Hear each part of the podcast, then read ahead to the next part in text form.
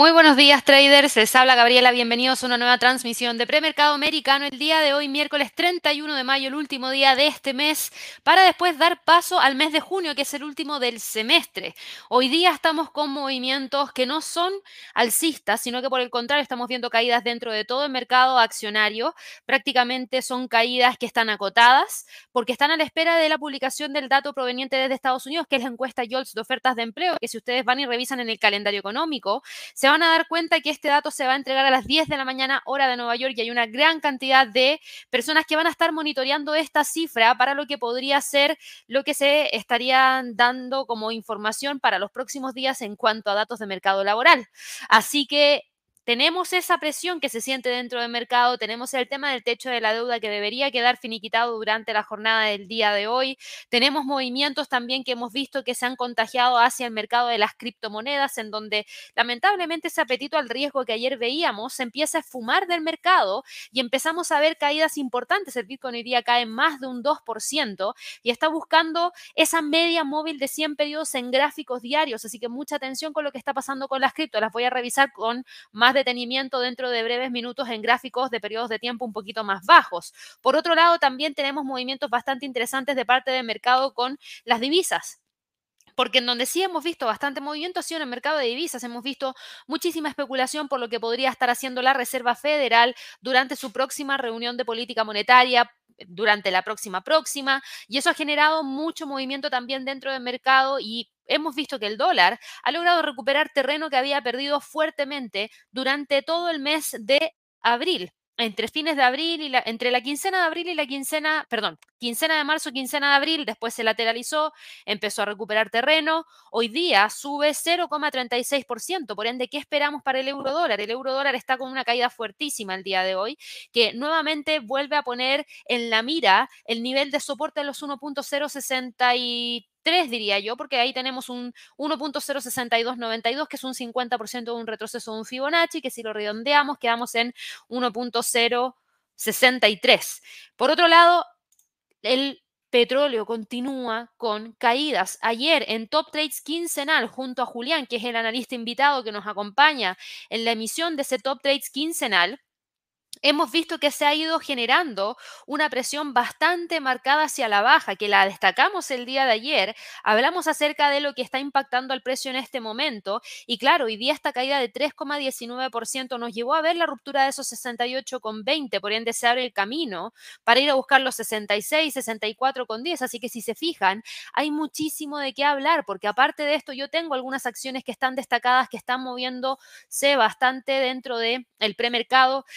Sophie Technologies, Carvana, Hewlett Packard, Twilio, Ambarella, Advanced Autopar, C3.ai y American Airlines son las destacadas el día de hoy en cuanto a movimiento de premercado. Así que de todo esto y de mucho más vamos a estar hablando el día de hoy. Veo que aquí hay muchos que están... Em, conectados desde muy tempranito, así que voy a tratar de avanzar rápido para llegar a esas preguntas como la pregunta que tiene Pablo, Dark Hawk, Serve, Marcos Aurelio, que ahí llegaron muy temprano para poder dejar su pregunta y que así la pueda responder, la tengo presente, así que voy a tratar de avanzar rapidito. Eso sí, antes de que se me olvide y antes de que se les olvide a ustedes, si nos están viendo por primera vez y no habían escuchado del Trading Day, el Trading Day es un seminario gratuito que nosotros realizamos que hacemos una, este evento de manera presencial y lo transmitimos a través de Internet para que cada uno de ustedes los pueda ver cómodamente desde el lugar en el cual ustedes se encuentren.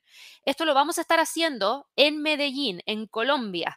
El año pasado fuimos a Bogotá, muchos nos dijeron cuándo vienen a Medellín, porque nosotros tuvimos que viajar a Bogotá, bueno, que les toque a la gente de Bogotá ahora viajar a Medellín, y bueno, nos dimos cuenta que en realidad los viajes son súper cortitos y no es tan costoso, así que dijimos, bueno, vamos a Medellín, tenemos una gran cantidad de público allá también, así que en esta oportunidad le toca a Medellín, 21 de junio vamos a estar presencialmente allá, vamos a estar en el Hotel San Fernando Plaza de Medellín, que queda en carrera 42. Esto parte a las 7.45 con la acreditación de manera presencial y luego ya las transmisiones parten a las 18 y cuarto. En esta oportunidad nosotros les vamos a entregar una guía de diseño de estrategia enfocada en inteligencia artificial. Les vamos a hablar acerca de cómo aprender a utilizar la inteligencia artificial en nuestro trading. ¿Para qué? Para crear alertas para crear estrategias, para realizar análisis, para generar políticas de gestión de riesgo, entre un montón de otras cosas más, así que creo que les va a ser súper útil. Hay una gran cantidad de personas que hoy en día están aprovechando el tema de la inteligencia artificial y lo están incorporando dentro del trading no vemos por qué no podrían utilizarlo ustedes también. Así que por lo mismo hoy día se los, hoy día no, ese día se los vamos a estar enseñando y vamos a finalizar con una sesión 3 que son ideas de inversión para el tercer trimestre tres propuestas por mí, tres propuestas por Javier y vamos a cerrar con un coffee break y networking. Ahí la idea es que ustedes puedan conversar con nosotros, conversar con el equipo, conversar con otros traders, hablar de trading, hablar de un montón de cosas que yo creo que sirven bastante, sobre todo para aquellas personas que están buscando ser parte de algún grupo de trading, etcétera. Sirve mucho para temas de comunidad. También pueden agendar una reunión presencial si ustedes quisieran, pero yo les recuerdo, para poder asistir no tienen que hacer nada más que llenar ese, formulario y confirmar su puesto. ¿Por qué? Porque es gratuito. Tienen que dejar solamente su nombre, apellido, email, teléfono, cuál es su ciudad y cómo les gustaría participar, presencial en Medellín o a través del streaming, que es online.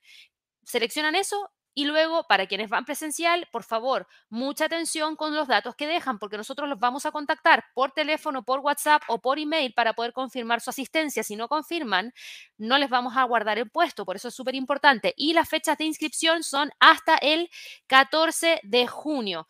Quedan poquitos días para inscribirse, quedan pocos cupos también, así que traten de hacerlo lo más rápido posible.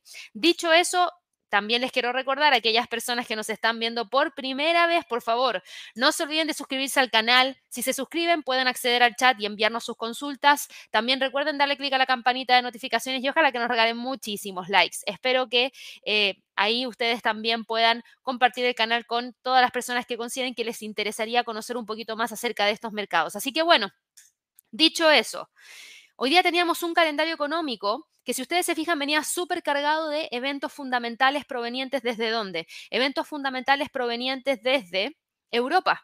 Gasto del consumidor de Francia, negativo menos 1.0%. Inflación en Francia, menos 0,1%. Producto Interno Bruto de Francia, bien, porque mostró un incremento en términos anuales de 0,5 a 0,8%. Cambio del desempleo en Alemania, 9.000 más bajo de lo que el mercado esperaba y más bajo que la lectura del mes anterior, por ende la tasa de desempleo quedó planita en 5,6%. Tuvimos también el dato de inflación de Alemania que quedó en territorio negativo y se agradece, en términos anuales cayó de 7,2 a 6,1, también se agradece, eso relaja un poco la presión para el Banco Central Europeo de generar mayores alzas de tasas de interés. Ahora, si ustedes se fijan, la bolsa en Europa no está con movimientos hacia el alza, tenemos a todos los índices europeos cayendo, pero es que esto también se viene a contagiar de lo que ha estado pasando dentro de los movimientos en el mercado en Estados Unidos. Estamos en la recta final para Estados Unidos y eso genera mucha preocupación en los mercados a nivel mundial. Recuerden que el tema del techo de la deuda, si es que llega a haber o a existir, mejor dicho, un impago porque no se aprueba el levantamiento del techo de la deuda, el límite me refiero, eh, eso podría significar un impacto muy duro no solamente dentro de la economía de Estados Unidos, sino que dentro de todas las economías a nivel mundial, porque recordemos que Estados Unidos es la primera potencia del mundo, entonces claro que afecta al resto del mercado y al resto de los mercados de los distintos países del mundo, sobre todo quienes son altamente dependientes de lo que pasa en Estados Unidos. El acuerdo sobre el techo de la deuda alcanzado por el presidente Joe Biden y el presidente de la Cámara de Representantes, Kevin McCarthy, se encamina hacia su votación el día de hoy tras superar el día de ayer un obstáculo clave en el Comité de Normas de la Cámara de Representantes, solo quedan unos días para poder evitar el impago de la deuda. El Congreso se apresura para aprobar la medida antes del 5 de junio, fecha en la que la secretaria del Tesoro, Janet Yellen, advirtió que Estados Unidos podría quedarse sin dinero. Joe Biden y McCarthy confían en que la medida sea aprobada, sin embargo hay cierta consternación entre las filas conservadoras porque algunos afirman que McCarthy ha hecho demasiadas concesiones sesiones a los demócratas. Entonces, no necesariamente vamos a tener el apoyo completo de parte de los republicanos. Yo creo que ahí hay que monitorearlo muy, muy de cerca también tenemos ese tema. Por otro, por otro lado, eh, estamos con el tema de las tasas de interés en Estados Unidos, que podrían subir y si suben, el Banco Central Europeo también podría empujar por esa misma postura. y por empujar por esa misma postura podría entregarle también mayor presión al mercado en general. Entonces yo creo que ahí también tenemos un tema que vamos a tener que estar monitoreando, sobre todo por lo que está pasando con eh, los movimientos dentro del mercado en general. Pero para la bolsa en Europa, yo creo que el tema del techo de la deuda en Estados Unidos es relevante. Em, y yo creo que eso es algo que claramente genera incertidumbre. Ahora, fíjense lo que pasa con el Eurostock 50. El Eurostock 50 hoy día está mostrando una ruptura de una línea de tendencia alcista que trae desde el 3 de noviembre. Se está sosteniendo con la media móvil de 100 periodos que de romper podría tratar de ir a buscar el próximo nivel en torno a los 4.230. Así que mucha atención con los 4.230 y los 4.280. El DAX está en este momento testeando el nivel de soporte en 15.745. Tenemos una línea de tendencia alcista y tenemos una media móvil de 50 periodos. Desde aquí el precio podría generar el empuje hacia el alza y por otro lado podría tratar de buscar este primer nivel y en extensión este siguiente nivel, pero ahí vamos a tener que estar atentos a ver si es que se genera el rompimiento, porque hasta el momento lo que estamos viendo es que el precio se está quedando en 15.745.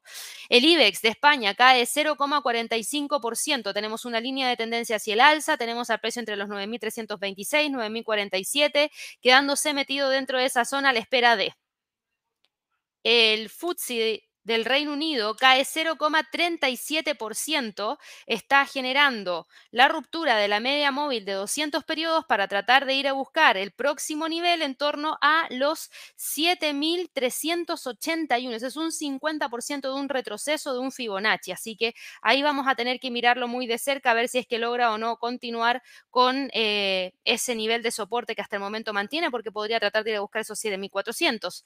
Y el CAC 40, el principal índice de Francia, también ha logrado romper los 7200, se está presionando con mucha fuerza hacia la baja, podría tratar de ir a buscar ese próximo nivel, así que ahí vamos a ver si es que realmente logra o no continuar, porque en este momento lo que estamos viendo es que el precio está presionando en búsqueda de esos 7044. ¿Qué es lo que ha pasado con el mercado accionario en Estados Unidos? Vemos las caídas que yo les venía mencionando y que son caídas importantes, retrocede menos 0,50%. Cada uno de estos índices están generando un fuerte retroceso, pero no cambios de tendencias. El Standard Poor's sigue con tendencia alcista, el Nasdaq sigue con tendencia alcista, el Dow Jones sigue con su presión hacia la baja de corto plazo y manteniéndose sobre la media móvil de 200 y el Russell sigue lateral. Entonces, si nosotros vamos y revisamos qué es lo que ha pasado dentro de estos instrumentos, bueno, vámonos al gráfico de 15 minutos y aquí voy a agrandar un poquitito la gráfica para que ustedes lo puedan ver mejor. Miren, el consejero delegado de JP Morgan, Jamie Dimon, se unió a la gira de ejecutivos empresariales por China y comentó su relación con el país, así como la política de la empresa de cara al futuro. Él dijo que ellos no tendían a no irse a menos que haya una guerra o una guerra civil y que no están prediciendo nada de eso, solo que dice que va a haber riesgo. Y esto él lo mencionó porque, claro, si ustedes se fijan, ha existido mucha incertidumbre respecto a lo que ha estado pasando con China. Y estas declaraciones de JP, de JP perdón, Jamie Dimon de JP Morgan, ahí sí, em, mencionó que ellos van a estar en China tanto en los buenos como en los malos momentos. Él dice que con el tiempo debería existir menos comercio, va a tardar años en producirse, no será una desvinculación y el mundo seguirá adelante. Él añadió que se le había pasado por la cabeza presentarse a un cargo público también, dejando al lado de temas teóricos, de temas políticos, pero no creo que sea eh, algo que haya generado impacto dentro del mercado en general. Así que yo creo que en ese sentido hay que estar atentos a sus declaraciones porque siempre han generado mucho movimiento dentro del mercado, pero yo no veo que esté generando ningún tipo de movimiento mayor las declaraciones que nos ha entregado el día de hoy. Lo que sí podría generar más movimiento para hoy día tiene que ver con el hecho de los cambios que han existido en el último tiempo en cuanto a decisiones de política monetaria y probabilidades de las distintas alternativas que hoy en día se están barajando, porque tenemos por un lado la probabilidad de ver un alza de tasas de interés de 25 puntos base que hoy en día está en 59,5% de probabilidad. Y tenemos por otro lado una probabilidad de mantención que está en 40,5% y las tasas de interés podían subir a corto plazo y los impuestos podrían aumentar a largo plazo según las propias declaraciones del ex secretario del Tesoro de Estados Unidos, que ve riesgos en la inflación y ve también riesgos en la deuda pública. Y, él el día de ayer entregó unas declaraciones que nos mencionaban eh, respecto a este tema y decía que... Em, él afirmaba que Estados Unidos parece estar estancado con una inflación subyacente en torno al doble del objetivo de la Reserva Federal, lo que significaría que el Banco Central podría tener que seguir subiendo las tasas. Y él espera, y ojo con esto, él espera que las tasas de la Fed tengan que subir en 50 puntos bases o más por delante de donde están. Y eso, sinceramente, yo creo que es algo que podría ocurrir no veo por qué no podría ocurrir si lo hemos venido evaluando, lo hablamos el día de ayer junto a Julián.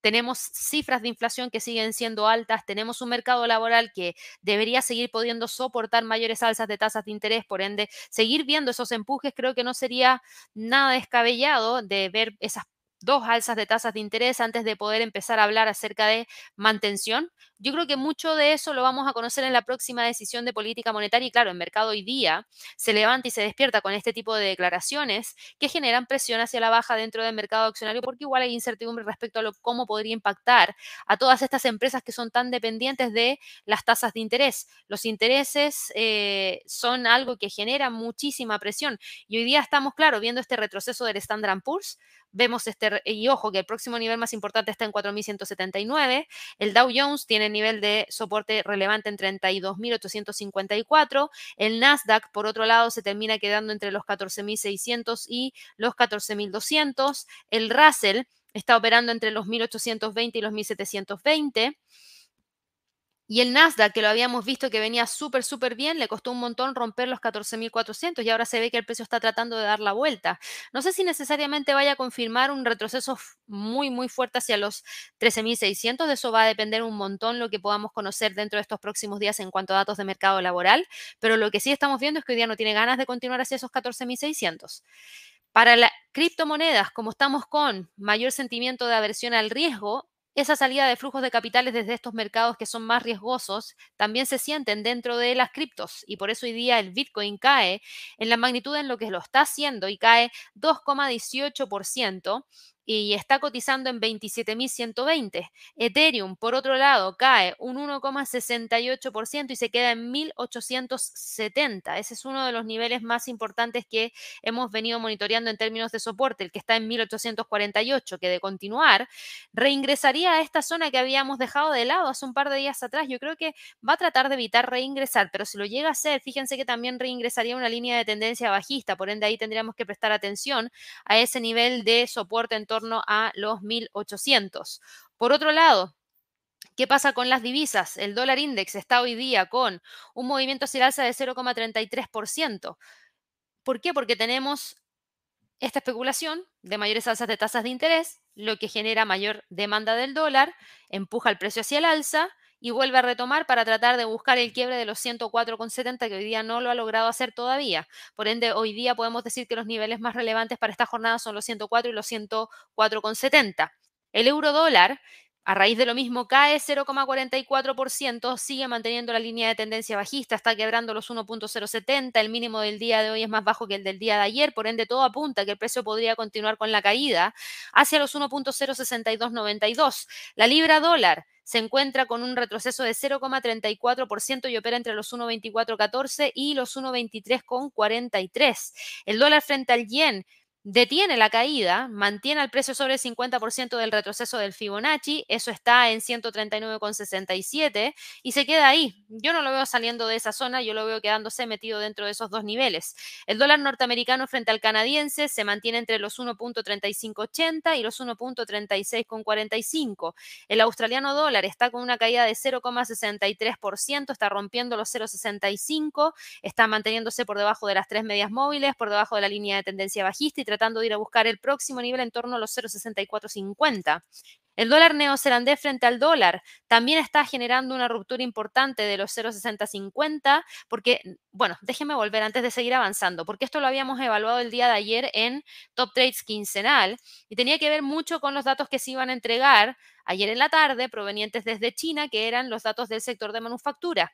Y el PMI manufacturero, para sorpresa quizás de muchos, salió mucho más malo de lo que el mercado esperaba. A ver, el mercado esperaba una recuperación de 49.2 a 51.4 que no se dio.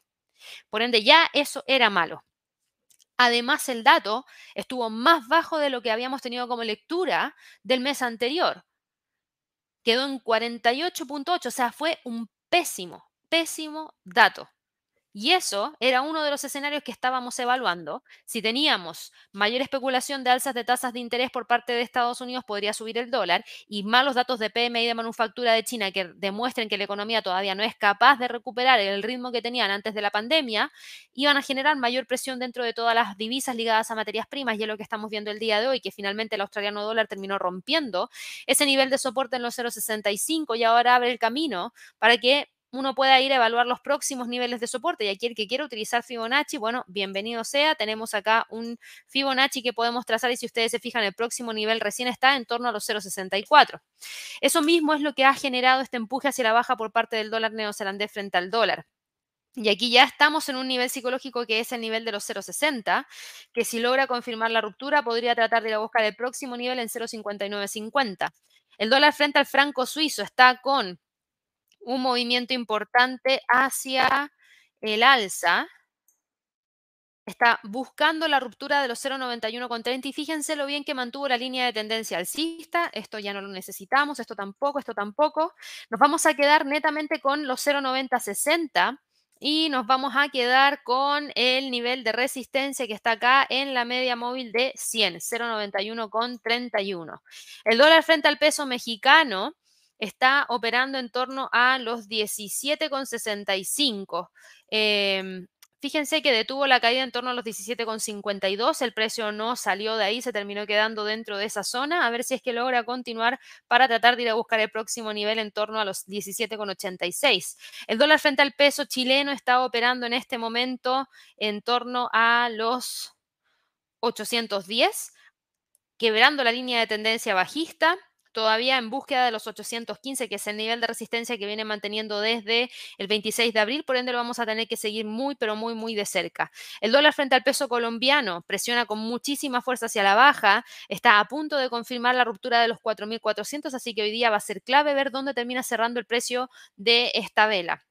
El dólar frente al sol se encuentra todavía entre los 3,70 y los 3,64 sin novedades. Y en cuanto a las materias primas, que ahí sí también tenemos un poquitito de qué hablar, las materias primas, específicamente el petróleo, están hoy día con movimientos hacia la baja. El tema de China, el dato de PMI de manufactura para China mostró muchísima debilidad en la economía. Y además tenemos un fortalecimiento del dólar. Entonces estamos aquí con dos variables que están generando presión hacia la baja. China es el principal importador de petróleo y claramente los datos de PMI de manufactura suscitaron temores sobre la demanda. La actividad manufacturera de China, como lo vimos recién, se contrajo más rápido de lo previsto en mayo debido al debilitamiento de la demanda y el índice oficial de gestores de compra, que nosotros conocemos como el PMI, fue lo que cayó de 49.2 en abril a 48.8 mal dato, pésimo dato. Y por otro lado tenemos al dólar, que lo acabamos de ver recién a través del dólar index, alcanzando su nivel más alto en más de dos meses, lo que encareció las materias primas para todos los otros compradores de otras divisas y lastró la demanda de petróleo. Entonces, claro, eso es lo que hemos visto que ha generado esta presión y además hay mucha incertidumbre respecto a lo que vaya a pasar en la reunión del 4 de junio de la OPEP y sus aliados, las señales contradictorias de los principales productores de la OPEP sobre si el grupo decide o no seguir recortando la producción de petróleo han desatado toda esta reciente volatilidad de los precios y es lo que hemos visto en el último tiempo. Así que esa caída del día de hoy es completamente justificada. Los datos de China fueron malísimos, rompió ahí los 68,20. Como próximo nivel tenemos los 60 y en extensión los 64. El oro, a pesar de todo lo que ha estado pasando con el dólar, fíjense que no ha detenido el alza y hoy día sube, aunque sea levemente, 0,15%. ¿Y cuál es la razón de los movimientos que estamos viendo el día de hoy? Bueno, tiene que ver con el hecho de que hay incertidumbre. Incertidumbre por lo que podría ser una economía china que no sea capaz de levantar a otras economías que son altamente dependientes de ella. Hay muchas economías que son muy dependientes de China por el hecho de tener que por el hecho de tener materias primas que China demanda un montón. Si China no está creciendo, la demanda de esas materias primas son más bajas y eso hace que la economía de esos países también se resienta. Entonces, eso es lo que genera incertidumbre en términos económicos a nivel mundial y es lo que hace que el oro hoy día continúe con esa alza a pesar de la apreciación que está teniendo el dólar. Por ende, está dando la pelea ahí en torno a los 1960. La plata sube 0,53%, opera entre los 23,52 y los 22,84. Se está quedando metido dentro de esa zona a la espera de Y el cobre hoy día cae 0,68%, que es una caída bastante importante y en búsqueda de los 3,60. Y la razón son los datos de China que les acabo de mencionar. Ahora, yo también les había comentado que habían algunas acciones que estaban destacadas en este premercado y una de ellas era Sophie Technologies, que se las voy a mencionar porque muchos de ustedes me preguntan siempre respecto a lo que está pasando con Sophie Technologies, así que aquí se las voy a poner de inmediato. Y Sophie Technologies el día de hoy está con un movimiento al alza en el premercado a pesar de todo lo que está pasando con el resto de todos los otros instrumentos. Hoy día vemos que Sophie Technologies está con un alza de 3,81%, cotiza en 6 dólares con 26 centavos, está tratando de ir a buscar ese próximo nivel en torno a los 6,50. ¿Y cuál es la razón? Bueno, tenemos una razón. Esta compañía está subiendo porque un acuerdo para elevar el techo de la deuda en Estados Unidos en camino para una votación el día de hoy reanudaría, ¿qué cosa? Los pagos de préstamos estudiantiles. Hace meses atrás, cuando Joe Biden anunció la condonación de la deuda estudiantil, Sophie Technologies tuvo un impacto. Hoy en día esa condonación ya no seguiría, deberían generar los pagos. Eso podría significar mayores ingresos para Sophie Technologies y es lo que ha estado empujando a la acción hacia el alza y por eso está con este movimiento bastante interesante que nos está llevando a ver la posibilidad de alcanzar los 6,50. Así que súper bien. Por otro lado, también vamos a hablar un poquitito acerca de una acción que no le ha ido muy bien y eso es Hewlett Packard porque HP el día de hoy está con una caída bastante fuerte, bastante, bastante fuerte. Se las muestro acá de inmediato. Hewlett Packard está hoy día con un retroceso de 5,72%. Estaba en 29,10, está, está, perdón, en este momento cotizando en 29,16. Y la razón de los movimientos hacia la baja el día de hoy de Hewlett Packard, que es una caída de un 5,72%, tiene que ver con la entrega de su reporte trimestral, que si ustedes se fijan, la empresa ganó 52 céntimos por acción ajustado, superando la previsión de gran parte del mercado. Los ingresos, lamentablemente, fueron de 6.970 millones que se situaron por debajo de la estimación de consenso de los 7.300. Entonces, claro, aquí eh, Hewlett Packard, denme un segundo. Hewlett Packard. Acá está. Hewlett Packard. Acá están. Yo estaba diciendo los números están mal. No, ahí está, miren. Fíjense, está con esta caída una, una, cifra de ingresos que estaba por debajo de la estimación del mercado en 4,54%. Era lo que yo les decía, 6.970 millones de dólares más o menos fue lo que se situó eh, la cifra reportada y está por debajo de los 7.304 millones que era lo que eh, el mercado estaba esperando. Así que en ese sentido, la acción hoy día lamentablemente está con esta caída importante en el premercado que también empuja a la baja Hewlett Packard Enterprise Company a, en este caso, HP que está con esta caída de 5,72% y nos deja en 29,16. Así que ambas están con un movimiento bajista importante y tiene que ver con el resultado trimestral de Hewlett Packard Enterprise. Por otro lado, también teníamos movimientos interesantes de parte de Twilio.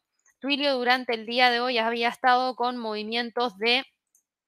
Eh, con un movimiento de alza de 2,52%. ¿Por qué? Porque Legion Partners está estudiando realizar cambios en el consejo de la empresa, eh, así como también desinversiones, y eso ha generado ruido dentro de Twilio y no le ha generado presión hacia la baja, sino que por el contrario lo que ha hecho es empujar hacia el alza. El próximo nivel de resistencia está en 66.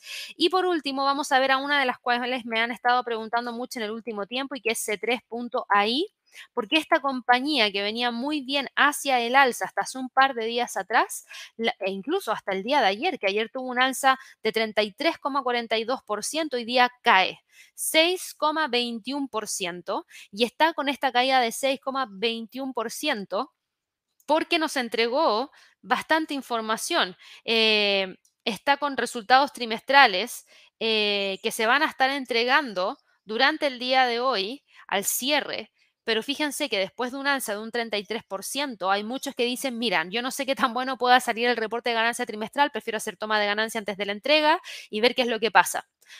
Y eso es lo que está pasando el día de hoy. Hay muchos que están saliendo de sus posiciones a las cuales habían ingresado hace un par de días atrás a la espera de la noticia. Y como ya el precio subió un 33% en una sola jornada y algunos que dicen es suficiente rentabilidad, no quiero seguir ahí, me salgo y luego veo qué es lo que hago de nuevo si es que los resultados son buenos. Así que en gran parte eso es lo que ha estado pasando por parte de C3.ai. Así que esos han sido los movimientos más destacados para quienes habían visto también en el titular lo que estaba pasando con Apple. Apple el día de hoy lamentablemente está con caídas y por eso estaba destacado, porque no se acopla a los movimientos hacia el alza que venía trayendo hace un par de jornadas atrás. Ahora, es una caída leve de 0,31% que nos deja en 176,74, por ende, tampoco hay que preocuparse mucho. También tenemos... Eh, destacado a Tesla.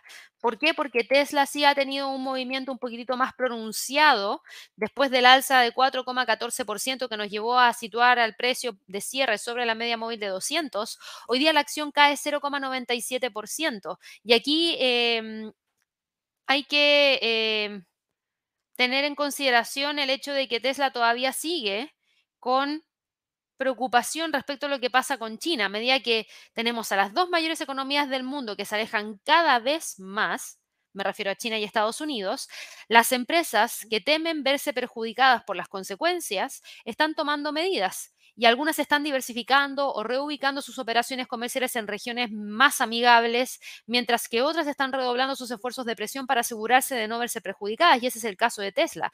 Tesla es solo una de las empresas que navegan por aguas bastante turbulentas y la última ha provocado incluso la primera visita de Elon Musk al país desde la ceremonia de lanzamiento de Giga Shanghai en enero del año 2020. China representa el mayor mercado de Tesla fuera de Estados Unidos, es el 22% de sus ingresos y es fundamental para la cadena de suministro de esta compañía representa más de la mitad de la producción mundial, todos los suministros que obtiene provenientes desde China. Hay aspectos como los controles de exportación, seguridad de datos, restricciones sobre tecnologías sensibles que también podrían afectar a los resultados de la empresa y a su futura cuota del mercado. A principios del año 2021 se le prohibió el acceso de los Teslas a complejos militares y a viviendas chinas y la prohibición se amplió en el año 2022 y habría que ofrecer muchas garantías en relación con la información de conducción que recogen las cámaras integradas en los vehículos. Y claro, Elon Musk dijo y le dijo al ministro de Asuntos Exteriores de China que los intereses de Estados Unidos y China están entrelazados como dos gemelos unidos inseparables uno del otro. Él se reunió con miembros, eh, con, perdón, con ministros chinos de comercio e industria eh, para tratar de ver la forma de poder continuar sin tener él mayores problemas. Así que como hay un poquito de incertidumbre respecto a este tema, se ha generado cierta presión también dentro de la acción. Eh, Tesla todavía se enfrenta a una dura competencia de rivales chinos como por ejemplo BID, así como la subida de las tasas de los tipos de interés de los préstamos para automóviles y a una guerra de precios de los vehículos eléctricos. Así que Aquí tenemos varias cosas que están en duda para lo que podría ser Tesla. La estrategia de Tesla en China es fundamental para su éxito a corto plazo. Elon Musk, Elon Musk perdón, tiene mucho trabajo entre su labor en SpaceX y la recién adquirida Twitter, eh, y ahí todavía sigue generando un poquito de incertidumbre, pero bueno, hasta el momento no hay muchas novedades de lo que ha estado pasando con China y eso es lo que vamos a tener que seguir monitoreando para el resto de la jornada porque ahora mismo lo que sí es claro es que hay una presión que detiene las alzas, que el precio no logra ir a buscar la ruptura de esos 202,50 y que hoy día en este momento en el premercado nos mantiene con Tesla cotizando en 199,18. Ahora sí me voy a ir a la sección de preguntas cuando ya nos van quedando 23 minutos para la apertura. Así que vamos a ir aquí con Pablo que me preguntaba cómo ves AM. Mañana reporta. La estuvimos revisando el día de ayer, Pablo, con Javier, porque Macy's eh, tiene mucha, mucha exposición. Un segundo. Tiene mucha exposición a qué? Tiene mucha exposición a el sector minorista. Y el sector minorista hemos visto que no ha estado del todo bien y que ha generado mucha incertidumbre en términos generales respecto a los resultados que ha estado entregando Target. De hecho, ha sido una de las compañías que se ha visto duramente impactada por el hecho de no poder recuperar lo que tenía antes de la pandemia. Macy's, en este caso, hemos visto que ha venido con una tendencia bajista súper marcada desde principios de febrero de este año. No ha cambiado la tendencia. Las medias móviles siguen presionando fuertemente hacia abajo. La media móvil de 100 hace un par de días atrás quebró a la media móvil de 200 y ayer el precio cerró a la baja. Hoy día cae en el premercado 0,17%. Para que dé la vuelta Macy's, los resultados tendrían que ser espectaculares. Y bueno, Macy's se ha encargado de entregarnos buenos resultados cada vez que reporta, de eso no hay duda. Pero la pregunta es, ¿van a ser espectaculares o no? Y ahí me queda la incertidumbre, porque no sé si necesariamente van a ser espectaculares como para poder dar todo ese empujón hacia el alza. Vámonos ahora con otra pregunta aquí a través del chat, del chat, perdón. Dark Hawk nos preguntaba a qué se debe la tendencia bajista de McDonald's. A ver. McDonald's. Vamos a verlo acá de inmediato.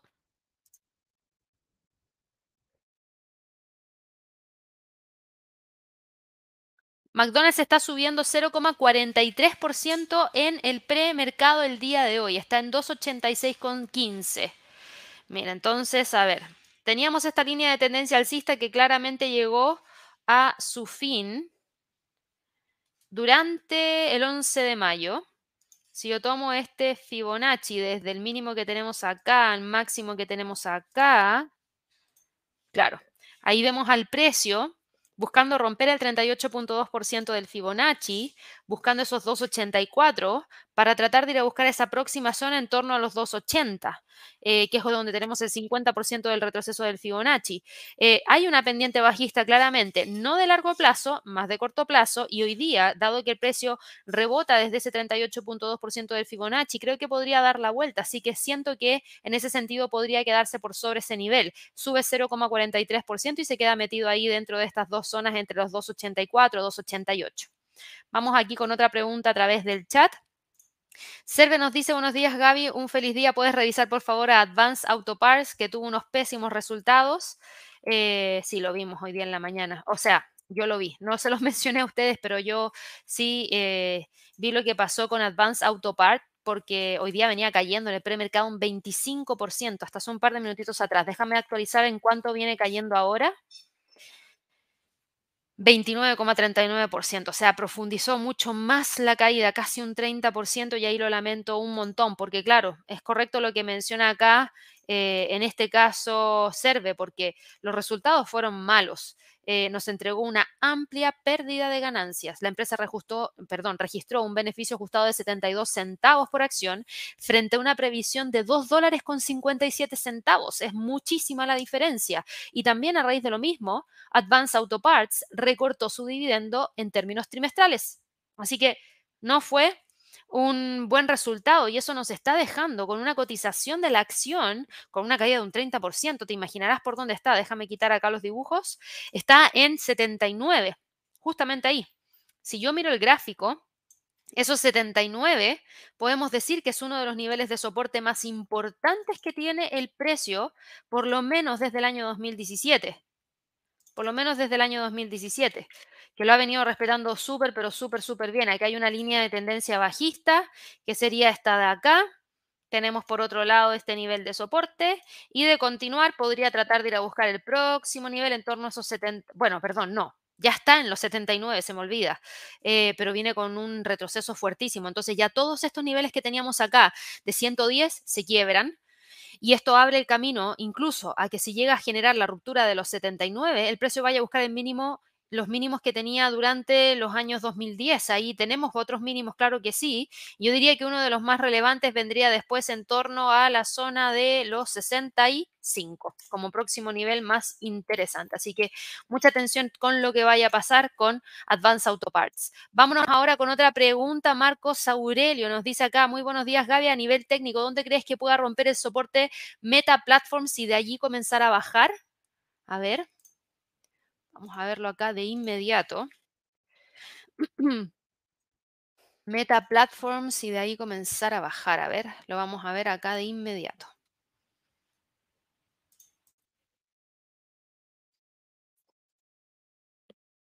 A ver, Meta Platforms ayer no logró llegar a los 2.72. Va súper bien Meta respiró un poquito, hoy día cae 0,71% y está en 2,60. Para que hablemos de un cambio de tendencia para Meta, yo considero que uno de los niveles más interesantes que va a tener que buscar quebrar va a ser la zona de los 2,44 porque ahí quiebra esta primera línea de tendencia alcista, desde ahí podría tratar de ir a buscar los 2.30, desde ahí podría tratar de ir a buscar los 2.22 como próximo nivel, así que siento que ahí hay eh, espacio bastante importante que vamos a tener que monitorear. No la veo quebrando la línea de tendencia alcista en el corto plazo.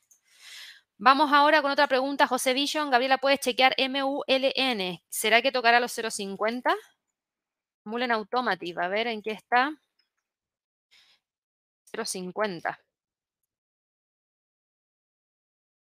Dame un segundo. Está cayendo 4,37%, está en 0,72. No descarto que pueda buscar los 0,50 para nada. Sigue con tendencia bajista. Por ende, para mí debería continuar con esa presión hacia la baja, tratando de ir a buscar ese próximo nivel de soporte, ¿no?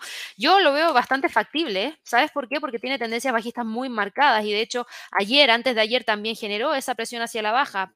Creo que podría seguir sin ningún problema para llegar a ese nivel en 0,50 no lo descartaría para nada. Hoy día no. Hoy día ya cae 4,37% y está en 0,72. Eso no quiere decir que después de la apertura podría presionar con todo y continuar cayendo, porque podría ser, pero en este momento yo veo que se está quedando sobre los 0,50.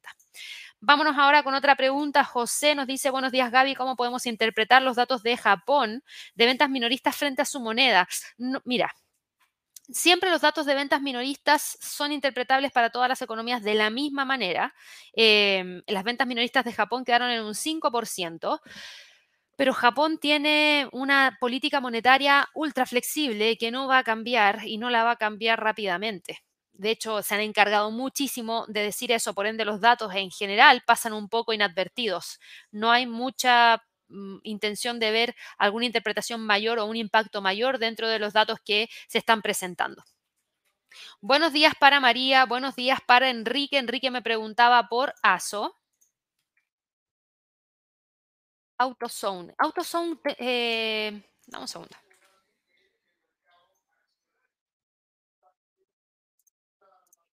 AutoZone, dame un segundito. Ya, AutoZone hoy día está con una caída de 6,30%. Lo de Advanced Auto Parts también le genera cierto impacto a AutoZone. Em, Fíjate que la caída no es menor, está dejando la acción en 2.300. Eso significa que está rompiendo las tres medias móviles y la línea de tendencia alcista que trae desde el 25 de mayo. Por ende, con la caída del día de hoy, también queda por debajo del 38.2% del Fibonacci, lo que podría significar mayor presión hacia la baja. ¿Qué significa mayor presión hacia la baja en este momento? Cambio de tendencia para AutoZone. Lamentablemente venía bien, o sea, perdón, venía bien y lamentablemente termina generando el cambio de tendencia en este momento por romper las tres medias móviles, la línea de tendencia alcista y el 38.2% de Fibonacci. Creo que son suficientes razones para hablar de ese cambio de tendencia. Vámonos ahora con otra pregunta. Boris nos preguntaba si podíamos revisar a Unilever, lo vemos de inmediato. Eh, Unilever, no de Indonesia. Unilever.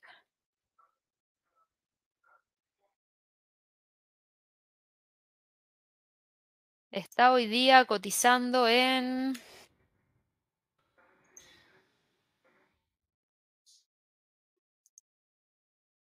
Segundo.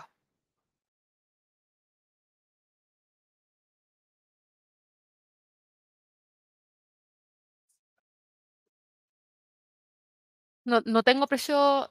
Aquí sí, ya. Em, Está cotizando hoy día con un leve movimiento hacia el alza. Podríamos decir que está en torno a los 50,18. Sí, tenemos acá, siempre me gusta chequear porque no siempre tenemos el mismo nivel de precio de premercado que nos muestra acá la plataforma a lo que yo tengo en otras plataformas que utilizo. Por eso siempre me gusta chequear y me demoro un poquito a veces porque no siempre, me ha tocado que no siempre es el mismo precio. Tenemos para Unilever varios niveles que hasta el momento han funcionado bastante bien. Tiene los 48.56. Tenemos también acá el nivel de soporte a través de la media móvil de 200. Tenemos una línea de tendencia bajista, que es esta línea de tendencia bajista que está acá. Tenemos al precio quedándose entre los 51,80 y los 49,40. Fíjate que el precio se ha quedado metido dentro de esa zona y yo no lo veo cambiando. Sigue con tendencia bajista de corto plazo. Lo bueno es que está respetando la media móvil de 200 como nivel de soporte porque ni siquiera ha logrado llegar ahí todavía, sino que trata de dar la vuelta antes de tiempo. Buenos días para Braxas, buenos días para Raúl. Me preguntabas por IDT. IDT Corporation, lo vamos a ver acá de inmediato.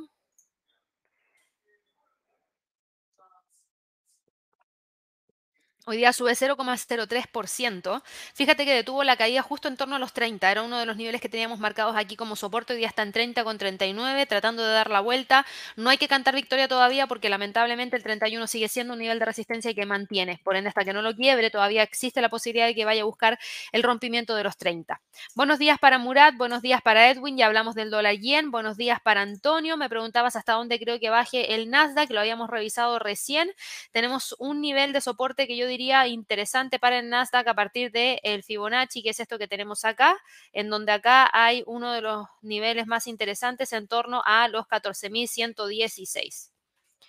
Buenos días para Carmen, nos preguntabas por la plata, ya la revisamos. Alberto, ATT está en la base de su rango hace años. ATT. Está en la base de su rango hace años. ¿Qué opinas de comprar y en dos años recuperar inversión con sus dividendos de un 7%? Si sale mal, ¿cuál es su stop? Buena pregunta. Dividendo de un 7% significa que tú lo que esperas obtener de vuelta es una rentabilidad de un 7%, ¿cierto? A partir de lo que podrías ganar por un dividendo.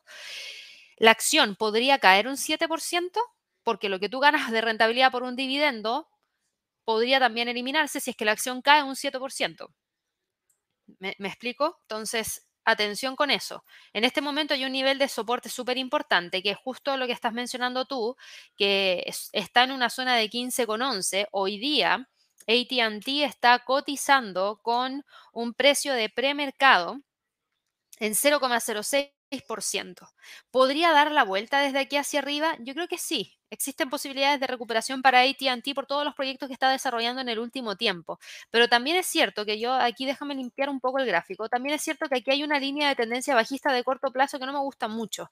Espero que trate de generar la ruptura, porque hasta el momento le ha costado un montón romper esta línea que ni siquiera está tan inclinada hacia abajo. Entonces, mientras no la rompa, veo difícil que dé la vuelta. Lo ideal sería que dé la vuelta, suba, aunque sea a los 21,55, que si tú te fijas, estamos hablando de un rendimiento de un 35,48 más lo potencial que podrías recibir por el tema de los dividendos. A mí me gusta que estén más alineadas ambas cosas que netamente enfocarme solamente en los dividendos, pero es un tema de gusto personal. Eh, ahí ya te tocaría evaluarlo a ti. Pero yo esperaría ver no necesariamente una recuperación mayor, pero sí por lo menos a los 21,55 y se mantenga operando dentro de esta zona siempre y cuando logre quebrar esta línea de tendencia bajista que en este momento presiona muchísimo a esos 15. Buenos días para Esteban, ya hablamos acerca de AIC3. Eh, buenos días para Diego, buenos días para Ricardo, buenos días para Héctor, ya hablamos del euro dólar, buenos días para Sonia, ya hablamos de Apple, viene cayendo pero manteniendo los mismos niveles que hemos venido siguiendo en las últimas semanas. Buenos días para Ludi, Ludi me preguntabas por Sentinel One, semanal y diario, a ver. Sentinel One, semanal primero. Aquí traías una línea de tendencia bajista. Aquí teníamos un Fibonacci desde este máximo a este mínimo que está por acá. Vemos la media móvil de, 100. Se ve bien, se ve bien en gráficos semanales con estos niveles que tenemos que monitorear para el resto de la jornada. Acá hay una línea de tendencia que va hacia el alza. Tenemos acá el nivel de resistencia que está ahí y que de continuar podría tratar de ir a buscar el próximo nivel en torno a los 25.05. Se ve que tiene empuje alcista, tratando de ir a buscar esos 28.27. Se ve súper, súper, súper interesante. Así que esperar, eh, esperar. Sí, yo diría hay que esperar y ver qué es lo que pasa en torno a esa zona. Pero se ve interesante porque hoy día en el premercado, lamentablemente para Sentinel, no le está acompañando el empuje hacia el alza. Eh, de hecho, está retrocediendo levemente un 0,66% y está en 20,98. Por ende, esos 22 que está acá están funcionando muy bien como resistencia. Desde ahí podría tratar de ir a buscar el próximo nivel en torno a los 25. Buenos días para Reinaldo. Ya hablamos aquí un poquito acerca de Tesla. No está con el alza el día de hoy. Genera mucha incertidumbre el hecho de que eh, China no esté en su mejor momento, porque sabemos que 22% de los ingresos provienen desde China. Le podría generar un impacto negativo a ese 22% y no menor. Buenos días para Juan desde España. Nos preguntabas por Salesforce. A ver, Salesforce está hoy día cotizando en el premercado, que ojo, ayer venía súper bien y como el mercado hoy día está con caídas en general, me imagino que también podría estar cayendo, pero no, mira, para sorpresa mía, sube 0,70% y está cotizando en 220,40. Súper bien, súper bien. Vuelve ahí a dar la pelea en los 220. Todavía estoy esperando que lo quiebre. Todavía estoy esperando que lo quiebre. Como no ha logrado cerrar por sobre ese nivel, no podemos hablar de continuidad hacia los 2.41. Primero tiene que cerrar sobre los 2.20 para poder hablar acerca de ese próximo objetivo que podría tratar de alcanzar. Pero viene con tendencia alcista y está tratando de generar esa ruptura para poder confirmar esa continuidad de los movimientos. Buenos días acá para Mulato. ¿Cómo ves a Apple a largo plazo? Alcista. Ya lo hemos venido evaluando hace bastante tiempo y la veo alcista por los proyectos que tiene, por eh, cómo ha logrado sobrellevar todo lo que han sido los malos desempeños que ha tenido por quizás, eh, no, bueno, por decisiones que ha tomado. Me refiero a la planta de Foxconn, pero también hemos visto que ha tratado de empezar a evaluar la forma de diversificar eso y también ha tenido muy buenas iniciativas que creo que le van a dar réditos para más adelante que tienen que ver los ingresos por servicio. Buenos días para Verónica, y hablamos de la libra dólar y el euro dólar. Buenos días para Carlos, buenos días para Leo, que nos preguntabas acá por Ford, a ver en qué está Ford Motor Company, que ha tenido movimientos bastante interesantes durante las últimas jornadas. Al igual que Tesla, hoy día Ford Motor no continúa con el alza. Lamentablemente ayer no logró romper los 13, hoy cae 0,71% y se queda en 12,50. Siento que uno de los niveles más importantes a monitorear en términos de soporte va a ser esa media móvil de 100 periodos que tenemos cargado dentro del gráfico. Así que mucha atención con lo que está pasando ahí porque deberíamos esperar ver algún tipo de detención en torno a esa zona para poder después evaluar que pueda continuar con el alza y buscar el rompimiento de los 13. Buenos días para Wilson. Wilson nos saluda acá desde República Dominicana. ¿Cómo va LBRI Cripto y Tesla? A ver, LBRI. ¿Es esta cripto? A ver. Creo que no la he visto nunca. Ah, no, sí la vi, pero tiene muchos saltos, por eso no me gustó, ya me acuerdo. Em, sigue con tendencia bajista. Fíjate que el precio, a pesar de todos los saltos que pega, porque no tiene mucha liquidez, por eso se pegan esos saltos. Cuando no hay tanta liquidez, las velas son de esta forma. Si hay mucha liquidez, las velas se ven mucho mejor. Es cosa de ir a mirar el euro dólar, que es uno de los pares más líquidos de todo el mundo. Em, está con tendencia bajista, por debajo de las tres medias móviles. Yo diría que los niveles siguen siendo los 0. 14, no, los 0. te digo de inmediato. Los 0.1460 y el nivel de resistencia en los, en los 0.0050.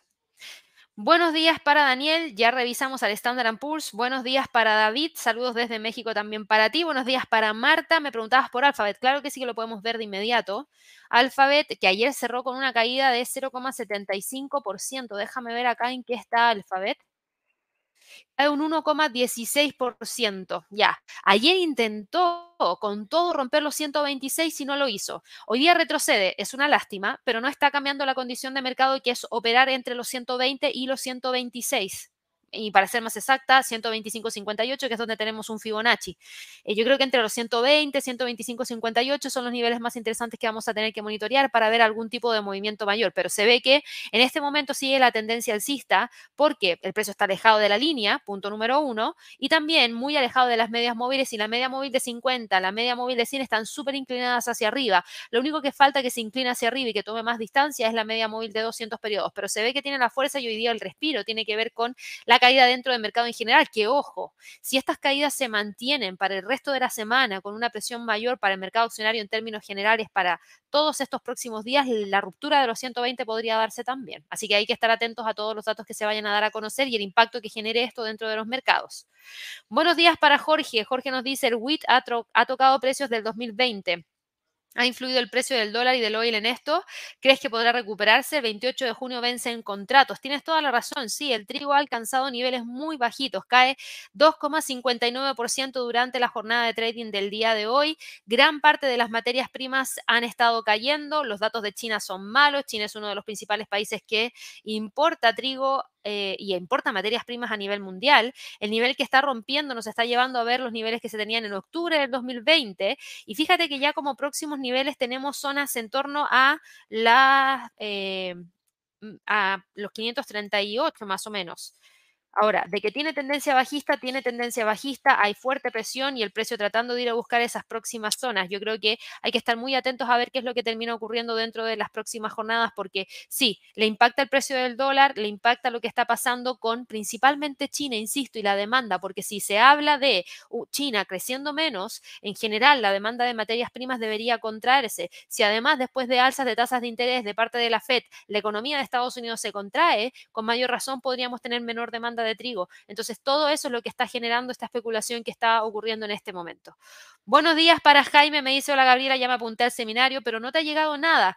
Mm, buenos días para Jaime también. Eh, ¿A qué te refieres con que no te ha llegado nada? El día del evento, un día antes del evento, si es que te registraste de manera presencial, te va a llegar el ticket de la entrada si es que em, te registraste de manera online, bueno, te vas a tener que quedar a la espera del dato, perdón, del correo en donde se te envíe el enlace para que puedas participar y eso pasa el mismo día del evento. Entonces no vas a recibir ningún correo de confirmación, seguramente te van a estar contactando, Jaime, si es que es presencial dentro de los próximos, de las próximas horas para poder confirmar tu asistencia. Eh, igual, confírmalo por WhatsApp de hecho, esa es la forma de poder confirmar la asistencia para que de esa manera también nosotros ya tengamos tu preconfirmación. Buenos días para Abel, nos preguntabas acá por AAP en versus, no, ahí me pillaste con lo segundo que pusiste en el chat, pero creo que es Advanced Auto Parts, que ya lo revisamos, Abel. Advanced Auto Parts lamentablemente le fue mal, hablamos acerca de la entrega de su reporte trimestral y las fuertes caídas que estaba presentando hoy día. Buenos días para Pedro, nos dice acá, ¿cuál es tu opinión respecto a una posible crowding out cuando Estados Unidos comience a emitir bonos para hacer caja? Mm. A ver, buena pregunta. Yo creo que hay que estar, es que sabes qué me pasa, que me cuesta anticiparme necesariamente a todo, porque creo que los datos ya te entregan mucha información y no me, no me gustaría anticiparme algo netamente por especulación, sino que siempre me gusta, por supuesto que especular, porque si no, no estaríamos en este mercado, pero eh, tomarlo con los datos en sí, en duro. Y creo que en ese sentido esperaría a ver la emisión de los bonos y luego ver qué es lo que termina ocurriendo con el mercado en cada uno de sus instrumentos, porque cada uno se ve impactado de manera distinta. Acaba de abrir la bolsa en Estados Unidos a todo esto y la apertura de algunos activos ya las estamos viendo acá. Apple retoma las alzas, Meta está hoy día con una caída de 0,89%, Alphabet cae 0,88%, Amazon cae 0,44%, Tesla fíjense, recupera algo de terreno y está con una leve alza de 0,13%. Microsoft sube 0,18%. Moderna sube 0,20%. Chevron cae Claro, 0,91, Exxon cae un 1,63 porque ya lo vimos, está cayendo el precio del petróleo, era esperable que continuaran cayendo ambas acciones. Netflix cae 0,42%, American Airlines sube 2,39%, se quedó acá se está quedando ahí. Y déjenme trazar algún Fibonacci a ver si hay algún nivel de Fibonacci que esté cerca de esa zona. Sí, justo. El 50% del retroceso de Fibonacci, con razón. 15 con 14 es el nivel y es lo que está tratando de respetar el día de hoy. Norwegian sube 0,74% y aquí hay una línea de tendencia alcista que se ve interesante, así que atentos a ver cualquier tipo de continuidad de las alzas porque un próximo nivel de resistencia lo tendríamos en 15,12, parecido a American Airlines. Disney cae 0,37% y está buscando los 86. Bank of America cae 0,57% y se está quedando entre los 28 y los 28,59. Albemarle está en este momento cayendo un 1,16% buscando quedar por debajo de los 200. Nvidia cae un 1,12% y está hoy día cotizando en 397. Eh, no logró mantenerse por mucho tiempo por sobre los 400. AMD también corrige, cae un 1,85% y se queda ahí en torno a los 122,50. Y en cuanto al resto, los índices, fíjense, vienen tratando de recuperar algo del terreno perdido. ¿Se acuerdan que hace un par de minutos atrás venían cayendo 0,50%? Bueno, ahora el Standard Poor's tan solo cae 0,39, el Nasdaq cae 0,38, el Dow Jones 0,29 y el Russell pasó a territorio positivo, positivo. Atentos con lo que pasa a las 10 de la mañana con la encuesta YOLTS de ofertas de empleo. Si vemos el dólar también respira un poco de las alzas. Si vemos al euro dólar después de la apertura, manteniendo niveles interesantes en gráficos de 15 minutos. Ojo con ese nivel que tenemos acá. Esto que está acá. Mucha atención con esa, con esa línea de tendencia alcista y la resistencia. Para quienes quieran hacer trading intradía, yo creo que va a estar interesante ahí. Hoy día, a las 11 horas de Nueva York, tenemos un live de pulso del mercado. Por favor, no se lo pierdan, porque yo sé que hay muchas preguntas que están aquí a través del chat y ya sé por la cantidad de preguntas que hay que no voy a alcanzar a responderlas todas pero los dejo invitadísimos que para que a las 11 de la mañana ustedes puedan unirse a ese live y de esa manera podamos resolver todas las dudas que quedan pendientes. Yo voy a tratar de, responder, perdón, un par más. Me había quedado aquí en Glenda, que ya revisamos ATT. Gracias aquí a Juan Carlos por los saludos y por el like del día. Aquí César nos preguntaba por el oro. Mira, ya vimos a gran parte de todos esos activos que me pusiste ahí a través del chat. Y en cuanto a tu pregunta respecto al oro, 1934, 1926, retomar la senda bajista? A ver, buena pregunta, porque hoy día yo lo veo con movimientos hacia el alza y buscar los 1934, 1926 no lo veo tan factible para hoy. No necesariamente para el resto de la semana. Tiene que definir que realmente deja de lado la tendencia bajista y retoma una tendencia alcista para yo decirte no, no va a ir a buscar ese nivel. En este momento yo veo que está más buscando la ruptura de los 1965 para poder continuar al alza que cualquier otra cosa. Así que, por favor, presten atención a ese nivel, que es un nivel que viene manteniendo desde el 24 de mayo y que ya lleva en el último rato tratando de romperlo con bastante insistencia, así que mucha atención porque esta línea de tendencia hacia el alza que va acá es la que está soportando ese empuje para buscar esos 1965, así que lo veo menos factible el día de hoy, César, de que vaya a buscar ese nivel que tú mencionas en los 1934, 1926. Buenos días para Daniel, Aquí nos preguntabas por el dólar frente al yen. Eh, ya hablamos del dólar frente al yen y claro, vimos un pequeño estancamiento de la caída en torno a ese 50% del retroceso de Fibonacci en 139,67. Yo lo veo ahora mismo tratando de mantener ese nivel a la espera de los datos del mercado laboral. Y Luis y Miguel nos preguntaba acá por un posible piso de Etsy. A 13M eh, la vamos a revisar también. A ver, Etsy, un posible piso eh, 78,50, lo tenemos marcado acá dentro de la gráfica. 5 de julio, 18 de julio, más o menos. Y en cuanto a 3M, 3M,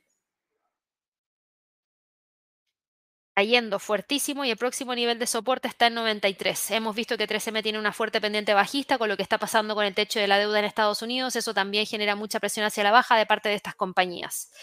Y vamos aquí con las últimas dos preguntas. Adriana, que me preguntaba por Louis Vuitton, a ver.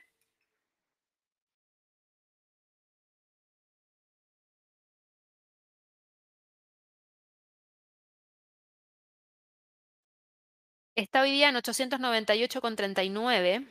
Fíjate las tendencias que trae. A ver, ha tratado de generar ruptura de tendencia de todas maneras. Venía con tendencia alcista bastante marcada, que era esta línea de tendencia alcista acá, que rompió justo cuando rompió la media móvil de 50. Si tú te fijas, ahora el precio está tratando de mantenerse sobre la media móvil de 100 y tratando de mantenerse sobre ese primer nivel del retroceso de Fibonacci. Yo diría que uno de los niveles de soporte más importantes que tienes a corto plazo son los 876, porque si lo quiebra, creo que existe una gran posibilidad de que vaya a buscar los 835. Hola para Betiana, Juan Pablo, Fernando, ya hablamos de Netflix, John, Roberto, buenos días para Ovier, buenos días para doctora Mayra. Y aquí vamos con esta que va a ser la última pregunta del día de hoy que me preguntaba por NIO. NIO está hoy día cotizando en 7,34. Lamentablemente, eh, Mayra, todavía tenemos líneas de tendencias bajistas. Tenemos medias móviles que te hablan de una tendencia hacia la baja y a un precio que te habla de que no quiere dejar esa presión bajista, porque hoy día la acción cae 0,61% y estaría en este momento perforando el nivel de soporte que teníamos en 7,38. Por ende, si logra cerrar por debajo de ese nivel, creo que existe una gran posibilidad de que vaya a buscar el próximo nivel en torno a los 7. Así que bueno, con eso ya vamos terminando la transmisión del día de hoy. Si nosotros nos fijamos en los movimientos de la apertura, prácticamente todo se ha mantenido más o menos estable. Hemos visto, eso sí, que de a poquitito lo que había logrado ganar como terreno en la apertura, con una apertura un poco más alcista, ya se empieza a perder.